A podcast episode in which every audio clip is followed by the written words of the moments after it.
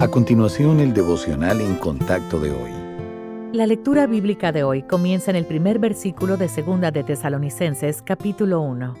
Pablo, Silvano y Timoteo, a la iglesia de los tesalonicenses en Dios nuestro Padre y en el Señor Jesucristo. Gracia y paz a vosotros, de Dios nuestro Padre y del Señor Jesucristo.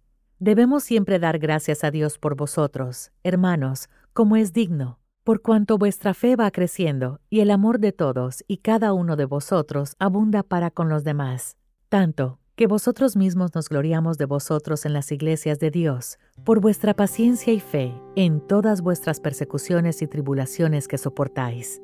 La fe no es algo que ocurre una sola vez con el único propósito de llevarnos a la salvación. Sin embargo, algunos cristianos nunca progresan más allá de este nivel inicial de la fe. La disposición de confiar en el Señor afecta cada aspecto de nuestra vida, cómo nos sentimos, lo que hacemos, la forma en que Él nos bendice. En cierto modo se reduce a nuestro enfoque. Por ejemplo, cuando usted enfrenta dificultades o angustia, se fija en la imposibilidad de resolver los problemas o ve la grandeza de nuestro Padre Celestial. Nuestro enfoque afecta también nuestras emociones. Los que eligen creerle a Dios experimentan paz y alegría. Pero cuando dudamos, es más fácil que nos invadan la ansiedad y el miedo.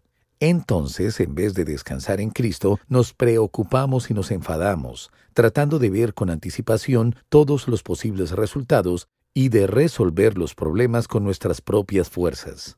Necesitamos darnos cuenta de que nuestra fe es de suma importancia para Dios, y Él se regocija al verla crecer. El Señor puede mover cielo y tierra para actuar en nuestro favor y responder a nuestras oraciones, y se complace en que decidamos creerle.